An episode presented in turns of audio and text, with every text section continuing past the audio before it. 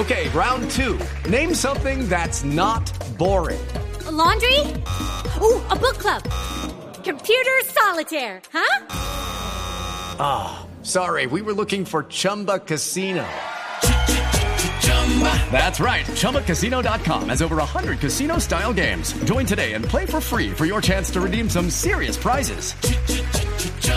ChumbaCasino.com. No purchase necessary. Full prohibited by law. 18 plus terms and conditions apply. See website for details.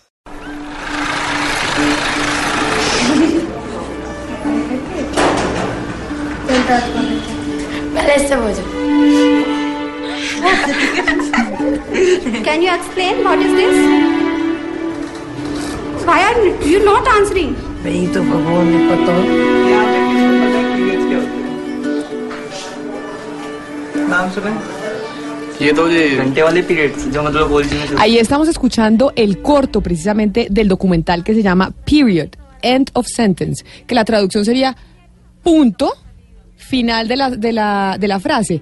Pero realmente, pues lo que pasa es que en inglés, period, que es punto, se dice de la misma manera en que se dice periodo, que es el periodo de las mujeres, cuando a las mujeres les llega el periodo. Es un documental cortito de 26 minutos. ¿Y qué es lo que pasa en ese documental? Que sigue a un grupo de mujeres en Harpur, a unos 50 kilómetros de Nueva Delhi, en la India. Y estas mujeres, pues, usan una máquina para crear toallas higiénicas de bajo costo, pues no solo para ellas obtener una independencia financiera, porque usted sabe que India va a ser uno el país más poblado del mundo en el 2025, primero que China, sino porque además es un país con una pobreza enorme. Es de los crecimientos económicos más importantes que estamos viendo en el planeta, pero con una pobreza absoluta que afecta muchísimo y principalmente a las mujeres. Y por eso nos llamó la atención este documental, ¿o no, Ana Cristina? Que es un documental maravilloso. Sí, es un documental, es muy cortico y eh, tiene un tiene un punto muy interesante para analizar y es como en algunas sociedades la menstruación de las mujeres, sobre todo de las de las jóvenes, de las de las adolescentes, sigue siendo un tabú. Entonces, si las hacen separarse o si las hacen irse para otra parte o encerrarlas, pues el problema es que dejan de ir al colegio. Entonces, ahí es el, gran problema porque se genera esa brecha educacional entre hombres y mujeres.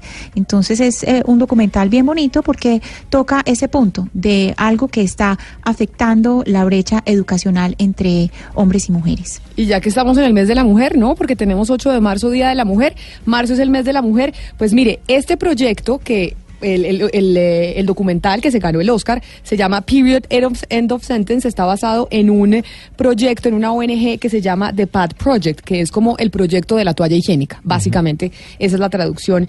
Y una de sus eh, creadoras, que creó esta ONG cuando estaba en el colegio, en la secundaria, es precisamente nuestra invitada del día de hoy, que quisimos llamarla, nos atiende desde Los Ángeles, es Helen Jenser, es ganadora del Oscar por este documental y pues la queremos eh, saludar. Helen, bienvenida a Mañanas Blue, muchísimas gracias por estar con nosotros y es un placer tenerla aquí en nuestro programa. Thanks so much for having me. Mire, eh, Yelen, estuvimos viendo la premiación y la vimos a usted con todo su equipo en los premios Oscar, subidas en el escenario, recibiendo el premio por un documental que habla sobre la menstruación. Y además ustedes mismas decían, increíble que un documental que hable sobre este tema se esté llevando el premio Oscar. ¿Por qué decidieron hacer un documental sobre este proyecto de Pad Project?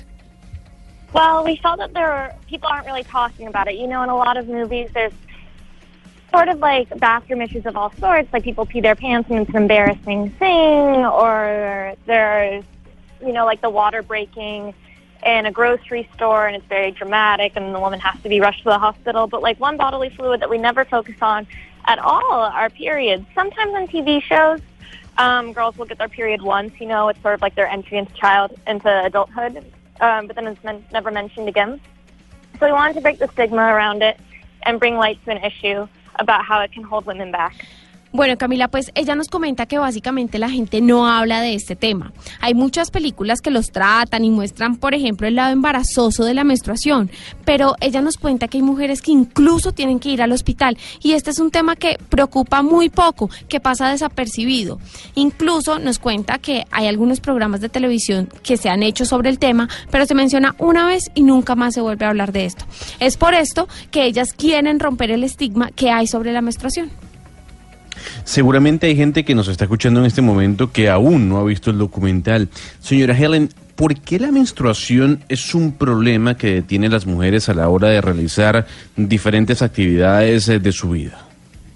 all over the world, both in developing countries and in my own, I'm uh, talking, speaking from the States, uh, girls can drop out of school or miss school because their periods, um, because they don't have access to uh, tampons or pads. And so our mission um, was that we partnered with a school in rural, or not with a school, with a village in rural India where um, girls and women were dropping out of school because of their periods. And we helped um, work with grassroots activists to install machines um, that made biodegradable and affordable pads for the village and also um, employed women in the village who um, either previously didn't have jobs or worked for the farms. Bueno, Gonzalo, ella nos cuenta que en todo el mundo, tanto en países en desarrollo como en los países desarrollados como lo son Estados Unidos donde se encuentra ella, hay muchas niñas que faltan al colegio por el tema del periodo. ¿Por qué? Porque no tienen acceso a tampones o a toallas sanitarias. Entonces, ¿cuál fue su misión? Asociarse con este pueblo en la India, en donde las niñas no van al colegio por el tema del periodo. Deciden entonces instalar una máquina que las ayuda a crear toallas sanitarias biodegradables para este pueblo. Agrega y nos cuenta que contrataron a mujeres en el pueblo que no tenían trabajo o que trabajaban en la granja para que pues las ayudaran con la máquina. Pero mire, Yelen, ¿en qué otras partes del mundo está pasando esto que usted nos explica? ¿En dónde ustedes han encontrado que la menstruación o que tener el periodo una vez al mes es un problema para las mujeres para el desarrollo de su vida diaria? Um, basically, in New York, they added uh, pads and tampons for free in low-income schools, and then attendance went up. So we have this issue in our own country. Um, we have it in India. We have it um, in Nepal. and we have it in South Africa. Not our project, but we know that the issue exists in those other places as well. Um, I run the website, so I have over 1,200 emails um, ever since we launched on Netflix. Um, and I would say at least 30% of those are people from other countries wanting to get um, a pad machine to their village. Camila, la señora Helen nos dice que en Nueva York, por ejemplo, ellas donaron y dieron tampones y toallas sanitarias en escuelas públicas en donde van personas de muy bajos recursos económicos. Menciona que apoyan en India, en Nepal y dicen que en Sudáfrica existe un proyecto, pero pues que no es el de ellas. Además nos cuenta que desde que el documental fue estrenado en Netflix ha recibido más de 1.200 correos electrónicos de personas que piden el apoyo para tener la máquina que crea pues las toallas sanitarias biodegradables en sus pueblos. Dice que el 30% de esas solicitudes provienen de personas que están fuera de los Estados Unidos. Mira, sabemos que eh, eh, su tiempo es, muy valioso, señora Helen. Rápidamente, si alguien en Colombia que nos está escuchando está interesado en contactarse con usted, ¿qué debe hacer? That's a great question. Um, they can go to our website, www.thepadproject.org, um, and then they can write in. I would love, of course, to help set up anything um, in Colombia. Um, right now, we're not responding to it. By right now, I mean like these next two weeks, we're not responding to any particular requests. We're just sort of like getting a feel for what needs and what locations need which machines and why.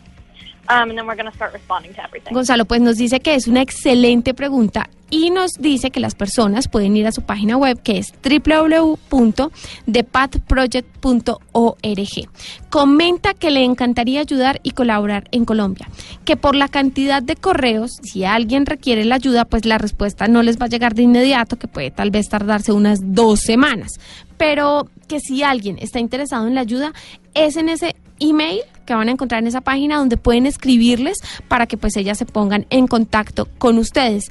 La idea es que les mencionen cuál es el pueblo que necesita la máquina, por qué la necesita, en fin, que les entreguen un poco más de detalles y ellas, bueno, les responderán en cualquier momento, que eso no tengan duda.